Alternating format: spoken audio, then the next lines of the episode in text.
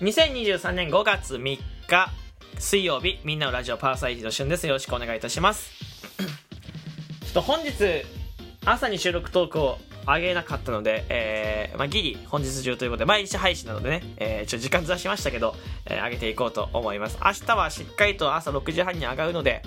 えー、よかったら、まあ、これすぐ聞いてくれた方は分かると思うけど、あまあ、いろいろ収録トーク、いろいろあさって聞いてみてください。でもね、遅く撮るメリットっていうのはそれはそれであって、何かっていうと、一日の終わりに撮れるから、あその出来事を、が起こるわけですよ、一日の。出かけたりとか、家の中いたりとかね、人と喋ったりすると何か、出会いとか、出来事とかって起こるじゃないですか。えー、本日ね、それがいいように動きました。何かっていうと、最近、蕎麦を食べたいなと思ってて。近くの蕎麦屋があるんですけど、ずっと空いてなくタイミング合わなくて、蕎麦食べたいな、蕎麦食べたいなと思って。で今日やっと行けたわけですよ。えー、もう千葉県引っ越していて、えー、2年経ってないぐらいなんですけど、その蕎麦屋にはずっと行ってなくて、もう、なんだろう、電車の駅に行く通り道にあるから絶対に目につくんですけど、ずっと行ってなくて。で、空いてるか空いてないかぐらいの見た目の蕎麦屋なんですよね。で、そこに行きたいと思って。で、今日行った空いてて行ったんですけど、まあ、中に入るとですね、あの、店主の方、ご年配の方ですよ、が、男性のご年配の方が一人でやってて、そう。えー、まあ、テレビを見ながらちょっとね、ニコニコしたけど、僕が入っていたら、その手作りの麦茶みたいなやつで、まずこうちょっとちっちゃめのコップにね、こう手作りの麦茶を入れてくれて、で、メニュー出してくれて。で、めちゃめちゃメニューがあって、えー、普通のそば、盛りそば、たぬきそばとか、えー、鴨そばとか、すき焼きうどんもあったかな？えー、とか、本当にめちゃめちゃ、あとご飯類は、えー、牛丼とか、うな丼とか、えー、カレーとか、いろいろありました。はい。おでんもあったね。おでんもあったし、おでんはね、珍しくなんか、一皿600円みたいな感じ、一皿だから、その、何が来るか分かんないみたいな感じで。で、一皿って600円だったら6個は絶対入ってるんだろうけど、いう感じで、で、メニュー表もちゃんとあるし、セットメニューもあると。で、中、お店の中はちょっと古めだから、まあ、いわゆるその、木の板みたいな、なんていうんだろう、その、パネル？パネルっていうのがわかんないけど、あれにこう、メニュー書いてあるやつね。あって、で、すごい雰囲気良くて、テレビはまあ今時のテレビだったけど、で、漫画もね、初めの一歩、バラバラの関数が10冊ぐらいあるみたいな雰囲気いいなと思って。で、一人で、ちょっとたまたま一人だったんですよ。お昼時に行ったから。なんか平日、ゴールデンウィークなんだけど、空いてるかどうかわかんないし、そう駐車場がないわけですよね。立地が悪いから、本当に地元の人しか来ないと思うの。この辺に住んでるね。で、一人で行ったら、で、席案内してもらって、お茶ついてもらってね。で、メニュー、わかんなかったから、何がおすすめですか？って聞いたんですよ。初めて店で。だって、わかんないから聞かないと。で、僕は冷たいそばを食いに行きたかったんだけど、やっぱ一発目はさ、冷たいそばじゃ味がわかんないじゃないですか。あ、まあそばの味はわかるけど、いや、その、おつゆの味とかわかんないから、あったかいのにしようと思って。だから何がおすすめですか？って言ったら、えーみたいな。わかんないねって言われたから、わかんないんだと思って。あ、じゃあ、でもセットの方がお得ですよねって言って、そう、セットの方がお得ですよって言われたから、えー、写真見たら、あったかいお蕎麦か、冷たいお蕎麦に、えー、小さいご飯の器に、ちょっとうなぎが乗ったうな丼セットみたいな、が1000円であったわけ。で、他は牛丼セットとかで850円とかだったんだけど、まあ、ゴールデンウィークだし、あんま出かけないし、ちょっと贅沢しようと思って、なんかその、行きたかったとこだし、ずっと。なんか、うなぎっていうのもなかなか見ないしなと思って、そのうなぎが、その変な話ね、本物かどうかもわかんないから、本物か偽物かどうかってあるじゃないですか、うなぎもね。だから、それも兼ねて、しかもこの値段1000円だしなと思って、安すぎるなと思ったから、ちょっと怪しかったんだけど、まあ、頼んだわけですよ。そしたらね、すっごい、もう蕎麦もね、あったかいお蕎麦、結構、その麺が入ってて、で、わかめ、えーと、天かす、えー、長ネギ、えーと、刻みネギ、入ってるそばに、えー、たくあんときゅうりのお漬物と、えー、きゅうりとわかめの酢の物と、えー、さつまいもの、さつまいもの天ぷら、えー、こん、と、えー、こんにゃく、えー、れん、えー、違う、れんこんじゃない、こんにゃく、たけのこ、え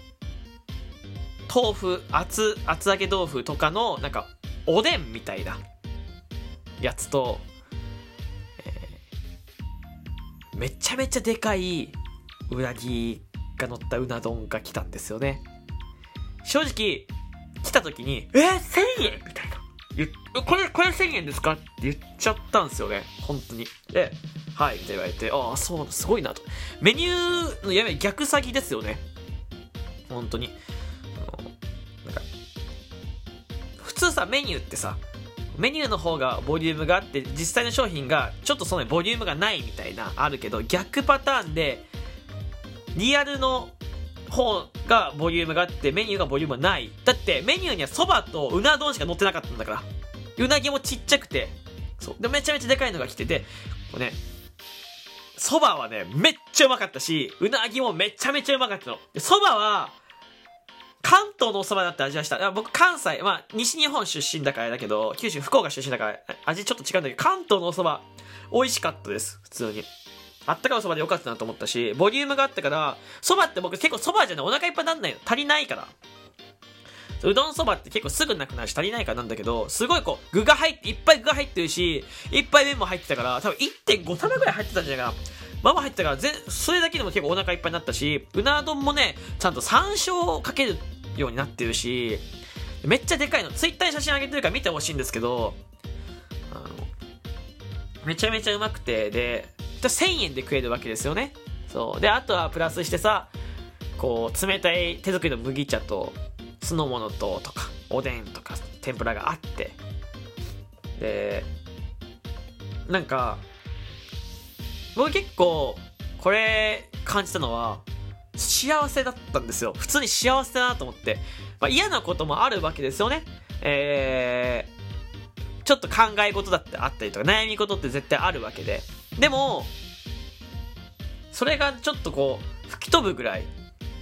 幸せな空間だった。例えばライブ配信した時もそれ似てるんだけど、ライブ配信も考え事があったりとか悩み事があったけど、なんか、みんながたくさん応援してくれて盛り上げてくれるから笑えるみたいなのがあったりとかして、その感覚に似てたんだよね。で、やっぱ、なんだろう、食事パワーもあると思うんだけど、すごいこう、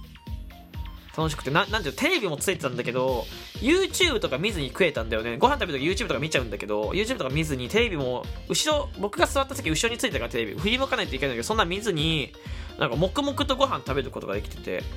そう。普通にね美味しかったしあのうなぎもね本物だった。ちょっとこう若干の泥臭さというかな臭みがあるでしょうなぎって独特の。あの臭みもあった。まあ完璧に抜けてないけどやそのほぼ抜けてる状態。でもどこかあるからそうなぎの独特な味もあるし焼き方もすごい良かったしえっとマジでかかった。だから本物のうなぎ。さ例えば高級店のうなぎとかに比べて焼き方は確かに甘かったですよ。でも1000円ってくれだからそばって600円するわけですよ。でうな丼ってでかいのだと1000円するらしいの。めちゃめちゃお得なんだよね。1600円なんで合わさったら。1000円だから600円だからどっちがタダなんだよね。そう。でこれだけでいろんな小鉢もついてくるわけじゃないですか。ってめちゃめちゃお得で。そうすっごい美味しかった。すごい幸せを感じた日だったんですけどあのお会計をするときですね。だからこれすごいなと思ってなんかさその店主の人とそのまああとは奥さんがね多分いらっしゃると思うんですけどそのなんで分かったかっていうと入り口入った時にイラスト、でっかい絵が描いてあって、絵がそのお店の、えー、玄関前に、えー、その店主の方とその奥さん、おかみさんみたいな人が載ってるイラスト、絵があったんですよね。二人で記念物にされてる、すごいな、みたいな。出前もやってるし、みたいな。出前もやってるんですよね。すごいなと思って。で、えー、お会計するときに、その、レジもね、そのまあ、レジもなんかカウンターにあって、その、カウンターというかなんかレジ置きみたいなないんだよ、別に。そう。別にレジが置いてあるみたいなところなんだけど、で、お会計しようと思って、すいませんって言ったら、あの、中にめちゃめちゃ若い男の人いた。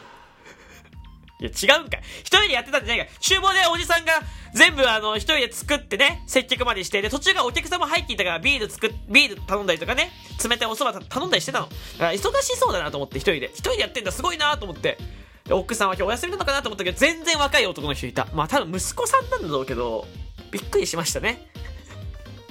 普通に黒縁眼鏡、ちょっとイケイケのおじさん、おじさんっていうかお兄さんいました。びっくりしました。や、やっぱ、厨房なんか見ないとわかんないなと思ったよね。でも、なんかああいうお店はね、すごいずっとあってほしいし、なんか守っていきたいし、初めて、初めてって言ったらあれだけど、引っ越したくないなと思ったかもしれない、一瞬。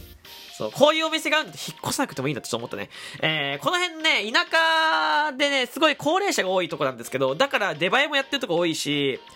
結構こう、ご飯が美味しいんだよね。やっぱその、なんて言うんだろう。あの、安い。安いし、ご飯が美味しくて、その、高齢者の方が多いって言ったら、まあ、あれだけど、居酒屋っぽいお店があったりとかするし、こう、結構、手作り料理屋さんが多いんですよ。そうそう。で、やっぱり、クッキングが、料理がね、上手な方が多いんだろうし、そう料理が好きな方が多いと思ってて、で、結構いろいろ紹介したい。こう、一回ね、収録トークだとさ、中華のお店とか紹介したけど、居酒屋もあるし、たこ焼きもあったりとか、いろいろあるから、ちょっとちょっとずつね、あの引っ越す前に、えーお店のお話ししていきたいなと思ってます。というわけで、ここまで聞いてくれてありがとうございました。明日も収録トーク上がります。ではまたお会いしましょう。バイバイ。